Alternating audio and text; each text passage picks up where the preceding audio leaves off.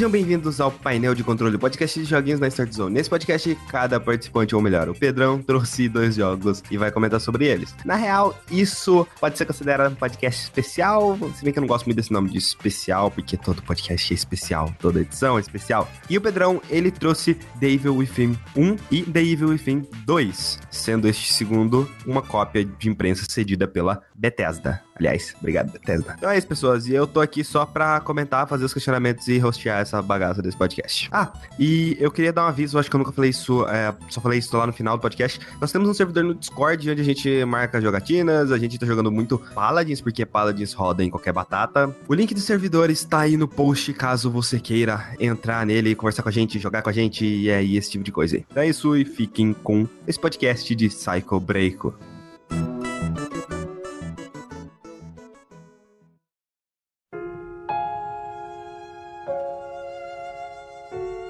Então, Pedrão, ouvi dizer que você foi se aventurar por um jogo em que ele tinha bordas pretas na tela, a, o FPS dele não era lá muito estável e ele foi bem criticado na época e eu joguei umas meia hora dele não consegui jogar mais porque eu achei uma bosta. E esse é The Evil Within 1. Wrong. Por que que eu tô errado? Eu não digo que você tá errado, mas se a gente for olhar bem pelo contexto da época, é, eu, eu vou ser sincero, eu sou um cara que eu sou muito amante de survival horror, tá ligado? Esse é o momento que eu vou despejar meu currículo gamer aqui. Se sinta à vontade. Ah, oxi, de boas. É extenso. vou dar uma resumida. Cara, eu sou um cara que amo a franquia Silent Hill demais. Eu joguei todos os que tinham, tirando os de celular, porque, né, aquilo não é Silent Hill pra mim. Você, plane... Você platinou todos os Silent Hill? No PlayStation 2? Vai, cara, tem certeza que relançaram eles pra alguns outros consoles aí. Deve ter lan... Ué, Silent Hill 2 tem pra putaria toda. Sim, sim, sim, sim. Enfim, eu joguei. Eu amo realmente o gênero survival horror em terceira pessoa. Eu tenho um pinguinho de preconceito com survival horrors em primeira pessoa. Até que eu conheci Outlast e alguns outros jogos, mas eu não, mas eu não gosto realmente muito de, de survival horror em primeira pessoa. Eu acho que o survival horror raiz tem que ser em terceira pessoa. Por isso que eu não gostei tanto de Resident Evil 7, inclusive. Nossa, cara. Não, velho, faz isso comigo não. Resident Evil 7 é tipo o melhor survival horror que eu já joguei e o único também, cara. Então. ah, então tu, tu, tu, tu não tem. Eu vou falar meu currículo gamer aqui. Eu não tenho, eu não tenho currículo gamer quando se trata de jogos de terror, sabe? No PlayStation 2 eu joguei Rule of Rose, Clock Tower 3, Haunting Ground, Resident Evil, Code Verônica. Eu joguei também o 4, obviamente. É, o 4 jogo... não é survival horror não, mas continua. É, o 4 é um action survival horror, é considerado. É, cara, eu, é muito jogo de PlayStation 2 realmente de terror, é Fatal Frame. Eu adorava Fatal Frame, mas ainda assim Silent Hill é minha franquia materna, tá ligado? Eu joguei em outros consoles também, alguns outros jogos de terror, mas o PlayStation 2 é a casa do terror. Claro que eu joguei Dead Space no Xbox 360, que era maravilhoso Dead Space, por sinal, que jogo. Aí quando eu, eu tava no fim de vida do meu Xbox 360, chegou The Evil Within, o primeirão, o jogo das bordas pretas. Ah, você jogou no 360? Sim, com porte cagado. É, eu também joguei no 360, então joguei meia hora e falei, ah, ah, isso não é pra mim. Então, eu meio que zerei ele na dificuldade Akumu. Que é tipo assim, tem lá, tem, aparece um cara com cabelo amarrado pra trás, assim, solta uns poder louco, faz uma tela preta. Hum, é praticamente o seguinte, inimigo tocou em você, você é despedaçado. Hit kill. Quase a mesma coisa, Aku... é Akuma. Akuma, Akumu, é hit kill de qualquer jeito, só que não aparece um monte de letra japonesa na sua tela. Enfim, é... aí o Devil Within 1 era uma coisa que eu sentia saudades, porque fazia anos que eu não jogava um survival horror de qualidade em terceira pessoa. No mesmo ano lançou Alien Isolation, que eu gostei bastante, mas não é minha vibe, como eu disse. Primeira pessoa para mim não é legal. E eu fui jogar esse Devil Within com aquela promessa, putz, o novo Resident Evil Evil. É do mesmo criador do Resident Evil. É, o Shinji Mikami, né? É o Shinji Mikami. E eu não liguei para nenhuma dessas coisas. Eu literalmente ignorei quem era o Shinji Mikami e eu falei, eu só quero jogar um survival horror de qualidade. É só isso. Eu quero nostalgia, eu quero aqueles controles ferrados, porque survival horror tem que ter controle ruim, sim. É... Não necessariamente. Eu não acho que tem que ter um controle ruim, mas tem que te deixar, tem que te, meu Deus, cara, por que, que eu tô puxando S? Tem que te deixar de uma forma com que você se sinta fraco. Exatamente. O Silent Hill a jogada maestral do Silent Hill é os controles serem ruins. Acredite, o mestre no Silent Hill são as criaturas, obviamente, que é genial, mas os controles ruins é a cereja do bolo. Por quê? Você tem uma jogabilidade meio assim, você vai estar tá sempre em desvantagem e vai sempre considerar o combate como sua última opção. Silent Hill, você aprende a driblar no jogo mais do que o Robinho quando era da seleção. Então você diria que isso é o feto no bolo? Olha, cuidado. Eu não joguei PT, eu fiquei muito triste até hoje. Foi o único Silent Hill que eu não joguei. Nossa, você não jogou? Eu tenho na minha conta. Dá para fazer uns bugs aí que você consegue baixar o jogo. Eu não sei como não, mas depois você pesquisa aí e tenta, já que você tem minha conta, né? Eu vou tentar. Eu vou tentar porque realmente, cara, PT eu choro sangue por nunca ter jogado jogado ele. E enfim, cara, e Devil Within veio para suprir aquele vazio existencial que eu tinha dentro de mim. Porque eu só tava jogando survival horror bosta, cara. Eu, eu tava jogando aqueles jogos de primeira pessoa que me passavam. E era só jumpscare. Jumpscare é sem graça, é fraco, é chulo. Eu quero uma atmosfera, cara. Terror é atmosfera, cenário, principalmente trilha sonora e controle cagado. Isso é survival horror. E claro, é recurso poucos recursos e de vez em quando uma criatura assustadora ou pelo menos intimidadora. E cara, eu não tinha muito isso. E The Within trouxe isso de volta para mim, saca? Eu via novamente criaturas que eram intimidadoras porque você no começo do jogo tinha os controles cagados e você era um bosta com simplesmente um fôlego de fumante. Era literalmente, caramba, mano, isso aqui para mim é Silent Hill, com Resident Evil, com um pouco de Haunting, Gra um Haunting Ground.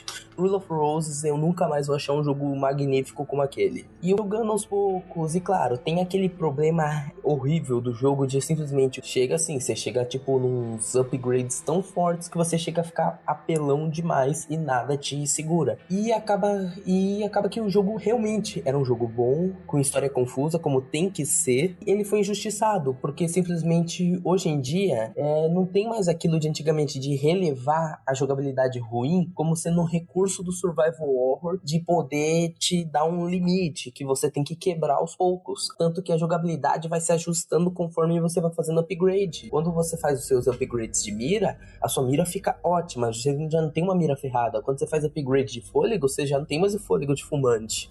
Então isso melhora aos poucos, a jogabilidade melhora conforme a, você aumenta os seus upgrades, mas muitas pessoas não tiveram paciência e deram rage kit. E eu joguei aquele jogo até o final e amei cada segundo dele. Eu apreciei ele como um verdadeiro amante do survival horror, teria que apreciar aquele jogo. E Devil Within 1 foi realmente a experiência para mim daquele ano, sendo que aquele ano foi um ano péssimo para lançamentos de jogos, então aquilo foi a cereja do bolo para mim e eu me diverti demais, zerando aquele jogo umas três vezes. Skyper. É, eu, eu tô olhando aqui os jogos que foram lançados em 2014 e tal, já que você falou que é a cereja do bolo. Foram, foi um ano bem ruim. Foi um ano bem é ruim. O, é o ano. Não, não é tão ruim assim, não, cara. A gente teve Shadow, Shadow of Mordor, Dragon Age Inquisition. Dragon Age Inquisition eu odiei. Of True. Eu odiei Dragon Age Inquisition. Uh, o This War of Mine, Wolfenstein The New Order. É, mas comparado a outros anos, ele foi um ano fraco, cara. Desculpa, mas não, foi sim, um ano sim. Não, sim, comparado aos outros anos, foi um ano fraco. Teve Castlevania Lords of Shadows 2, que eu gostei pra caramba também. Ah, esse aí muita gente não gostou. Teve o Alien Isolation, né? Eu te falei do Alien Isolation que lançou na mesma época. Mas eu não gostei dele. Sério? FPS, né? É, first person shooter, é, terror, uh, não. Só Fear, só Fear que me conquistou. Ah, eu ainda tenho. Eu gostei muito de Resident Evil 7, eu ainda tenho muita vontade de jogar Alien Isolation. Me falei, como é que é a gameplay de Devil Within do primeiro? Cara, a gameplay é algo bem simples, na verdade. O começo do jogo é baseado em stealth puro. Você, a primeira coisa que você tem que fazer em chegar em cada cenário é observar tudo à sua volta. Você olha os inimigos, a rota deles, porque os inimigos normalmente têm rotas. Eles vão para um lugar, em certo momento eles param, dão uma observada, dão meia volta. Às vezes eles modificam as rotas dependendo de algum barulho que você faz ou de qualquer elemento exterior, eles mudam a rota. Então o esquema de início é você observar as rotas deles e ir no stealth para poder matar. O primeiro jogo tem muitos problemas de inteligência artificial até. Então dá para você fazer uns macetinhos para você sempre ir bem no, no stealth de início. Aí depois, conforme o tempo você vai evoluindo as armas e suas skills e você pode sair partindo pra porrada mesmo, no tiro, porrada e bomba que você vai ganhar de todo mundo, menos dos chefes que vão comer sobre o. É assim, você anda, se esconde, atira, é, coleta gel verde que é dropado dos inimigos ou de às vezes você encontra dentro de potes em gavetinhas. Você vai encontrar no cenário algumas armadilhas. Você pode desativar essas armadilhas, sejam elas minas, bombas daquelas com timer ou até mesmo aquelas bombas com uma linha, saca? Que se você atravessa aquela linha, explode você já era. Aí, se você desativando essas armadilhas, você pode pegar as peças delas e poder fazer é, munição para sua besta. Munição explosiva, elétrica ou comum. E o jogo se baseia praticamente nisso. É você pegar os inimigos, é, ou na stealth, ou no tiro, torcer para ter um loot e usar esse loot para evoluir seu personagem ou suas armas. Claro que tem um esqueminha também bem legal que no primeiro jogo que eu senti falta no segundo, que é o do fósforo. Que você tá. Se, o, se tem um cadáver no chão, o inimigo tá vindo na sua direção, você tá com fósforo lá que um. Se o cadáver estiver pegando fogo na hora que o outro tá passando, os dois pegam fogo e você poupa munição. É, isso é muito. Isso era muito roubado, cara. Eu sei. Eles às vezes, ah, então, às vezes dava pra limpar uma área só com isso aí, sabe? tô ligado que eu vi alguns vídeos disso aí. Mas então, é, já que você puxou aí falando um pouco do segundo, e aí? Não, pera, como que é a história do primeiro? Sebastian Castellanos é um detetive muito bom. Só que ele tem um passado bastante obscuro que eu não posso falar porque é spoiler do primeiro e, e, não adianta, eu vou acabar falando no segundo jogo, então. Ele é um cara com uma vida muito ferrada, com um relacionamento que era maravilhoso. Ele tinha uma filha, só que um dia a casa pega fogo e leva junto a filha do Sebastian. Então, a filha do Sebastião morre, praticamente com ele vendo a casa pegando fogo e ele perde todas as esperanças. Ele se afunda na bebida, se afunda no trabalho, esquece da família. A esposa dele não. A esposa dele fica paranoica e sai procurando por pistas de um possível rapto da filha dele. E o Sebastião fala: Ela morreu no incêndio, esquece isso. E, e os dois acabam se separando. Não se separando, mas os dois param de se ver. A esposa dele desaparece. Ele tenta procurar ela, ele força os colegas de trabalho a tentar ajudar ele a procurar ela, até o momento que ele se torna um policial quase ferrado. Ele se torna um policial bem abaixo do nível, aquele policial que só se embebeda, que mal resolve casos. Até que um dia ele e o parceiro dele recebem uma novata e eles têm a missão de treinar ela. Ao treinar a novata, o Sebastião vê um pouco dele nela. E na juventude, no, no jeito que ela é jovem, no jeito que ela age, ele vê um pouco de si e acaba melhorando aos poucos. Um dia, numa operação desses, que é a Kidman, que é a novata, ainda estava em treinamento, eles vão para um, um de hospital onde foi, onde teve um massacre. Os três vão lá, encontram vários corpos espalhados. Sebastian vai conferir as câmeras e lá ele pre presencia ao vivo o assassinato de três policiais. O, a figura que assassinou os policiais olha pro Sebastian e já automaticamente atordoa e aí começa o pesadelo, que é o Sebastian num mundo completamente bizarro, cheio de criaturas e monstros com uma figura extremamente vingativa e poderosa, que é o Ruvik, e ele tendo que lidar com isso, sem saber onde tá o Joseph, que é o seu melhor amigo e parceiro, onde tá Kidman e como raios ela vai se virar nesse mundo cheio de monstros, e ele ainda tem que lidar com uma conspiração de uma possível organização gigantesca que tá por trás de todo aquele mundo horroroso onde ele tá. Tá, e eu tenho uma, uma outra perguntinha aí. Você chegou a jogar DLC? Sim, todas. The Keeper, The Segment e The Consequence. Essas DLCs, elas são uma história extra ou é tipo. É... São todas histórias extra. Não, são todas histórias que complementam o enredo principal, menos The Keeper. The Keeper é só diversão. Você praticamente joga com um dos bosses do jogo e vai sair matando os outros. É tipo uma DLC dança, tá ligado? Agora eu sou super overpower e vou matar todos. Eu tinha visto gente falar, não sei se era o Dave With mesmo, que as DLCs dele basicamente era o final do jogo, sabe? Não, não é o final do jogo. É um. Que tipo assim, em certo ponto do jogo, a Kidman, ela os caminhos dela e do Sebastian se separam em várias vezes no jogo. E eles se encontram aos poucos. E as, e as DLCs, The Assignment e The Consequence, mostram a história pela perspectiva da Kidman.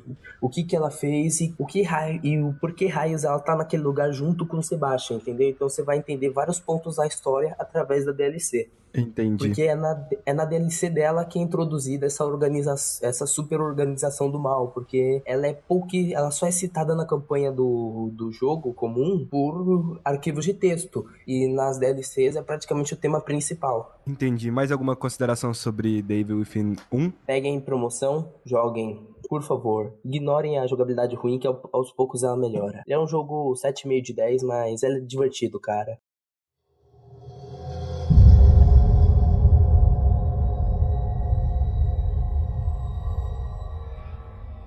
Eis que então, é, na E3, foi a E3 desse ano?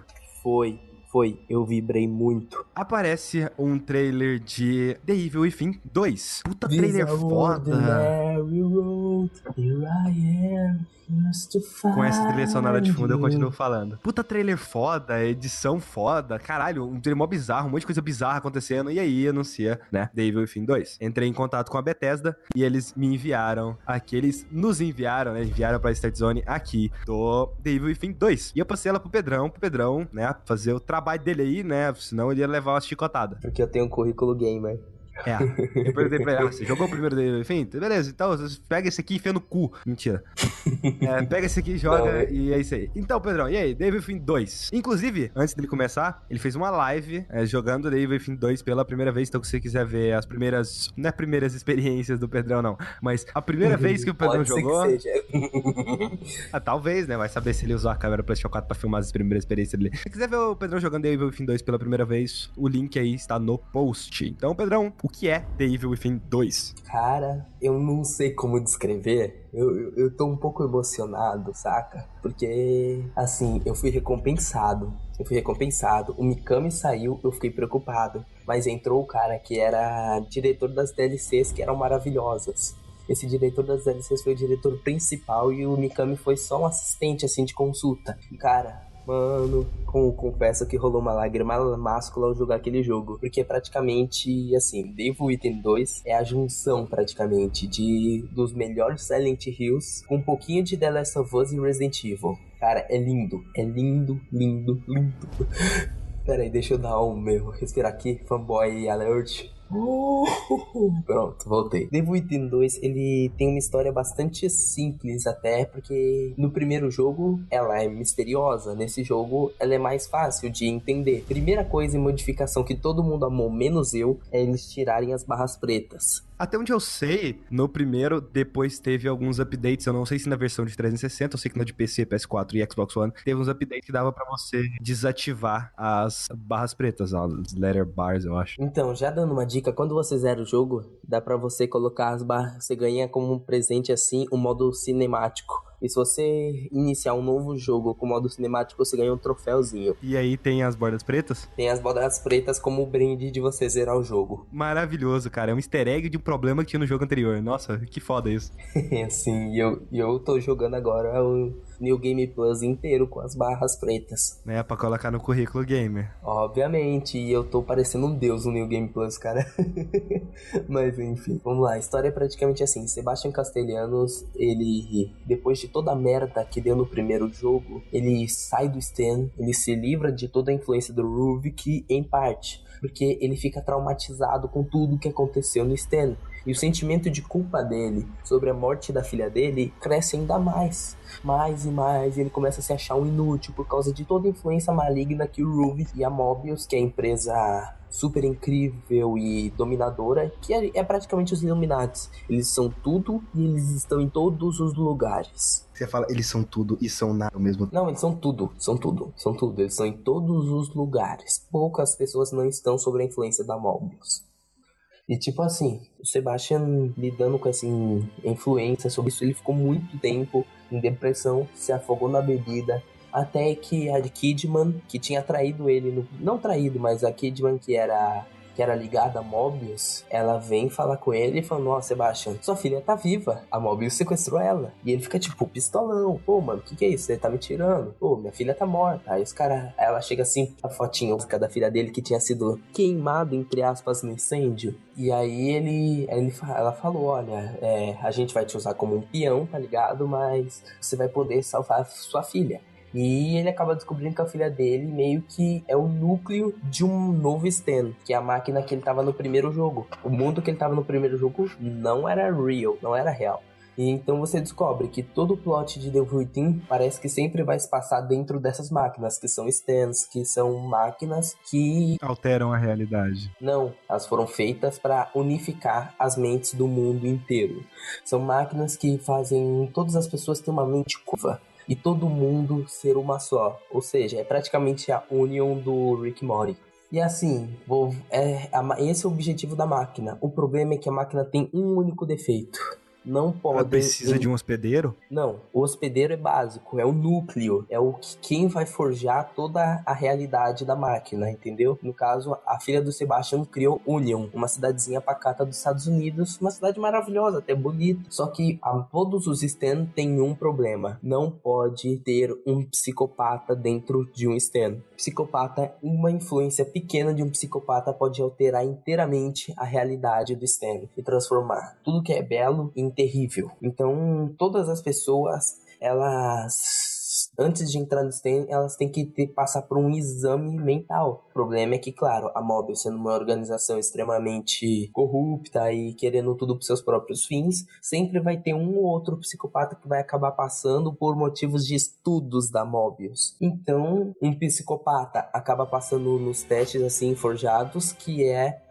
o Valentini, que é o grande artista, que é o cara incrível que faz que faz várias fotos com que acha que a verdadeira arte é trazida ao mundo no momento que uma pessoa morre. Você sabe que isso exi existe, existe. Assim Foi um fotógrafo real, de né? guerra. Foi baseado num fotógrafo de guerra, eu sei.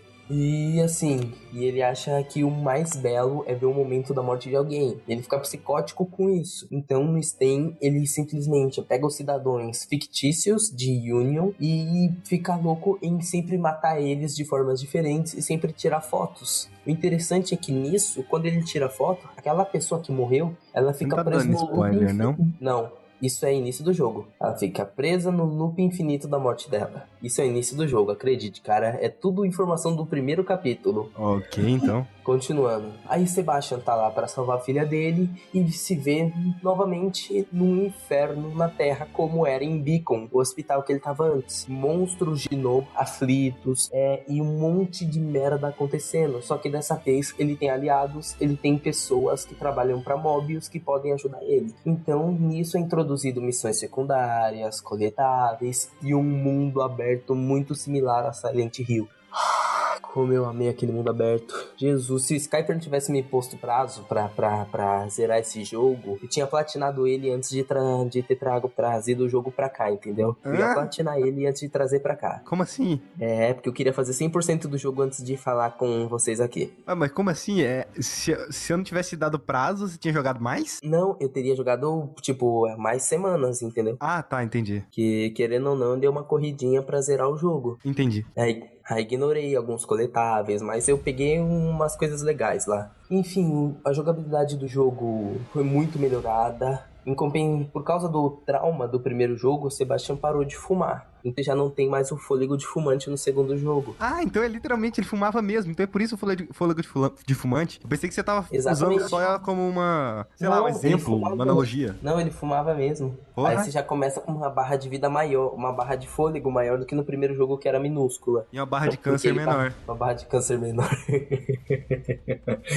ah, enfim, como ele parou de fumar por causa do trauma que ele recebeu, então ele simplesmente agora tem um fôlego maior. A mira do jogo tá melhor. Que querendo ou não, depois de todos os upgrades e melhorias que o Sebastian teve no primeiro jogo, ele se tornou uma pessoa mais habilidosa. Toda a habilidade que ele tinha como simplesmente um cara muito com alta proficiência em armas que ele adquiriu no Sten, ele trouxe pra, pra vida real. Então, quando ele entrou de novo no Sten, ele já era um cara melhor. Mas o cara melhor comparado ao bosta que ele era, não é muita coisa, entendeu? Então a jogabilidade tá melhor, a mira tá melhor, tá tudo realmente, a jogabilidade tá muito mais clean. E isso é bom?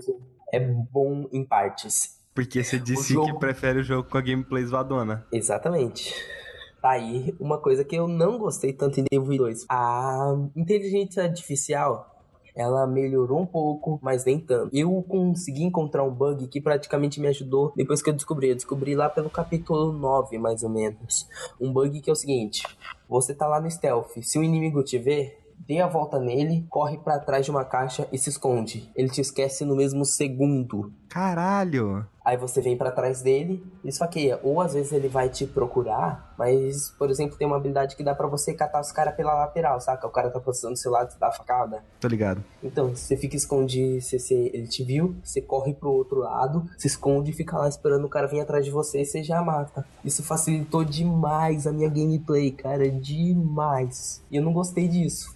É, Uai, mas foi, da foi- desculpa aí, mas foi você que escolheu fazer, né, cara? Ah, eu precisava em certos momentos, saca? Eu tava com Ah, zero, Uai, uai, uai, uai, uai, uai, uai. zero munição. Tem que escolher eu fazer, cara. Desculpa aí, mas né? Então, era isso ou, ou isso. Eu não tinha mais opções, eu não tinha mais Então munição. pronto, é bom ter isso, então. É, mas eu, eu, eu jogando no modo comum, provavelmente isso não vai rolar. Mas querendo ou não, inteligência artificial ainda dos caras incomoda, porque eles te enxergam lá do fim do mundo, então esse bug é quase como um- uma compensação, porque os caras realmente te enxergam muito fácil. Mas conforme você faz upgrade, isso dá uma diminuída, mas assim, ainda assim, eles te enxergam facílimo em qualquer merda que você fizer no percurso de, de ir até o cara pra poder dar facada, eles já vão te encontrar e, e atochar sua cara de patada. É porque você não entendeu, cara. O que vem fácil, vai fácil. Eles te vê rápido e te esquece rápido. É Verdade. real, velho. Em compensação, cara, como eu disse, a jogabilidade melhorou, mas o equilíbrio é que não tem tanto recurso assim. E as armas não dão muito dano. Literalmente, você tem que dar três tiros na cabeça de um inimigo pra poder matar ele. Claro que conforme você vai dando upgrade, você vai melhorando, mas cara, você chega no final do jogo, você ainda não terminou quase de dar upgrade. Se se você quer dar upgrade primeiro numa arma só, e depois ir pra outra, eu zerei o jogo, eu só tinha dado upgrade praticamente na minha pistola. Porém, quando eu fui pro New Game Plus, era hit kill a minha pistola. Comparado ao jogo anterior, é, tipo, você disse que no jogo anterior chegava num ponto que você ficava invencível. Nesse, ele tem esse ponto? Não. Em nenhum momento você fica invisível, você continua tomando porrada direto. Mesmo você tendo a sua escopeta, mesmo você tendo um, arsenal enorme de armas, você não souber usar certinho os seus recursos, você vai tomar porrada o tempo inteiro. Porque o jogo você tem que observar o ambiente à sua volta, você tem que traçar estratégias para poder matar os inimigos. Você olha, ah, tem esse cara aqui que é de fogo. Que, que eu faço? Eu taco uma fumaça nele e, e, e baixo o cara de bala, ou eu uso uma armadilha com raio e venho e venho e dou um pisão nele pra explorar o cara no meio. Ou simplesmente tento uma rota de stealth, jogando uma garrafa pra distrair ele e matar ele. Você tem que sempre analisar o ambiente à sua volta, porque senão você fica sem bala muito rápido. Então, o stealth vai ser sempre a sua primeira opção. Senão, você vai perder muita bala e vai se ferrar muito fácil. Um esquema que eu gostei nesse jogo são as missões secundárias, similares a Silent Hill Downpour, só que elas, essas aqui, elas têm ligamento na história. Então você faz as missões secundárias e elas acrescentam enredo, todas, sem exceção.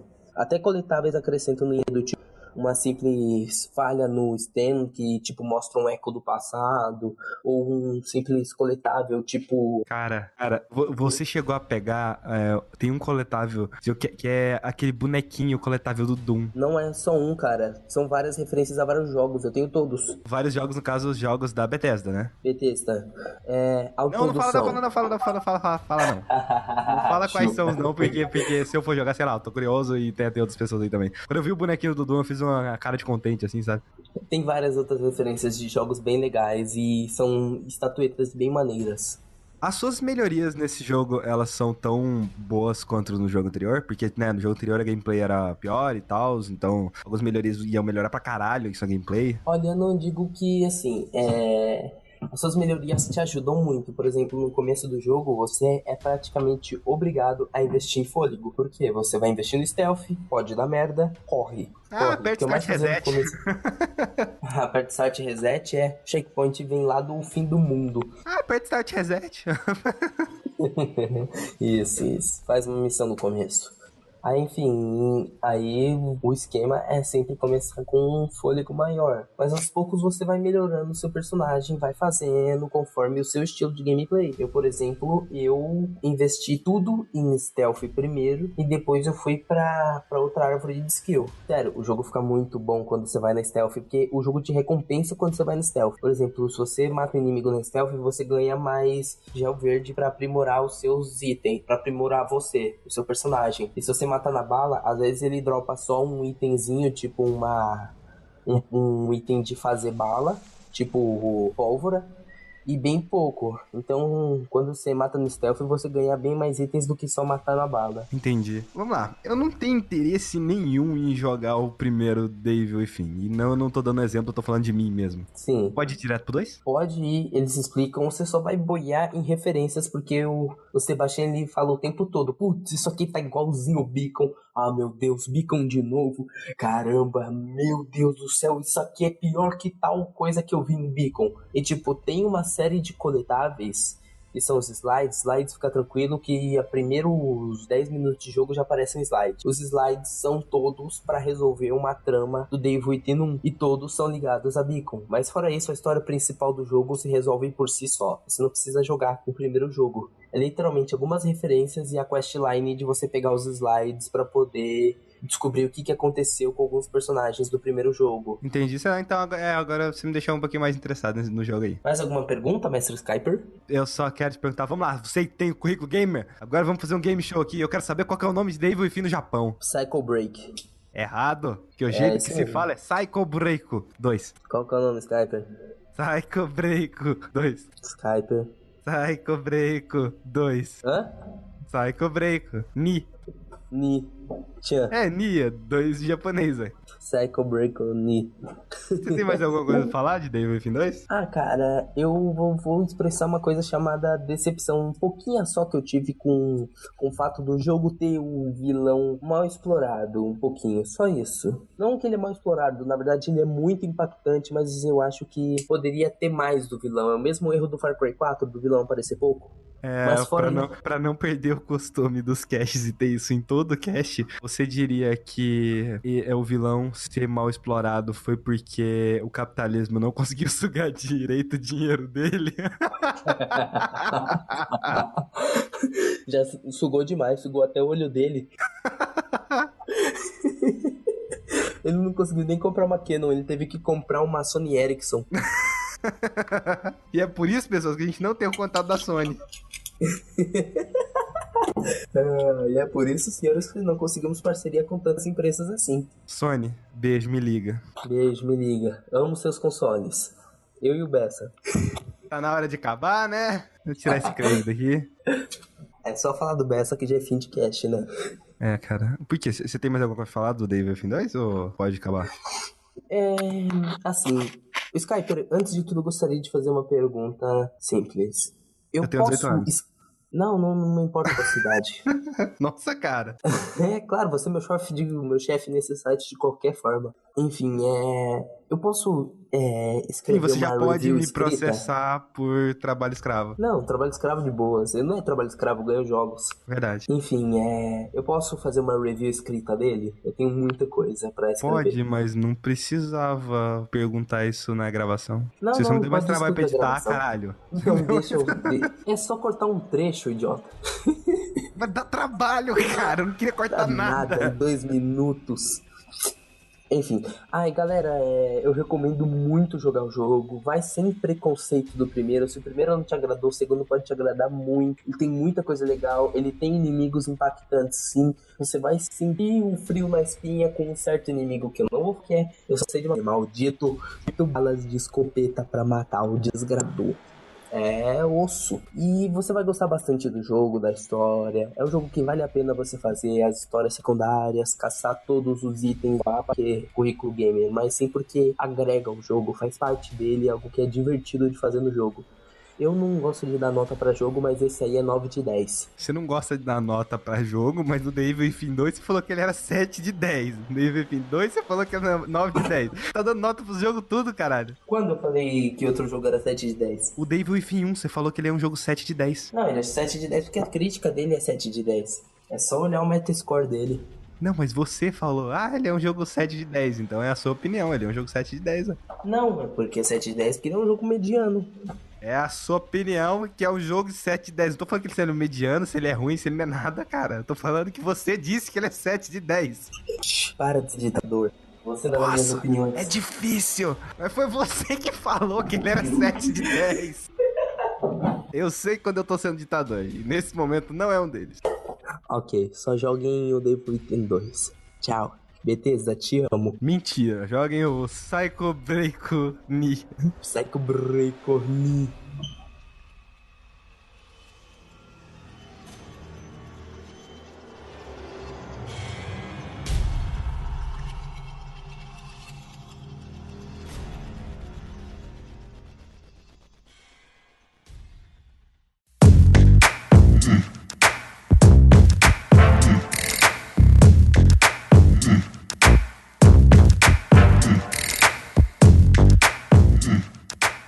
Pessoas, se vocês quiserem mandar perguntas, sugestões e questionamentos para comentarmos durante o podcast, existe o e-mail painel de controle startzone.com.br. Painel de controle startzone.com.br. Se você quiser apenas comentar algo sobre esse episódio, utilize os comentários aí abaixo, que a gente pode ter mais interação com você, até porque outras pessoas podem olhar aquilo, comentar e tal, e aí vai dar um buzz maior no assunto em geral. Meu Twitter é Skyper67, Skyper com dois P's, SKYPPER67. E o do Pedrão é famigerado PGM. Twitter da Startzone é Startzone BR, a fanpage é Startzone, o YouTube Startzone também. Então é isso, pessoas. E até a próxima quarta-feira. Desculpa, mas isso aqui saiu na quinta.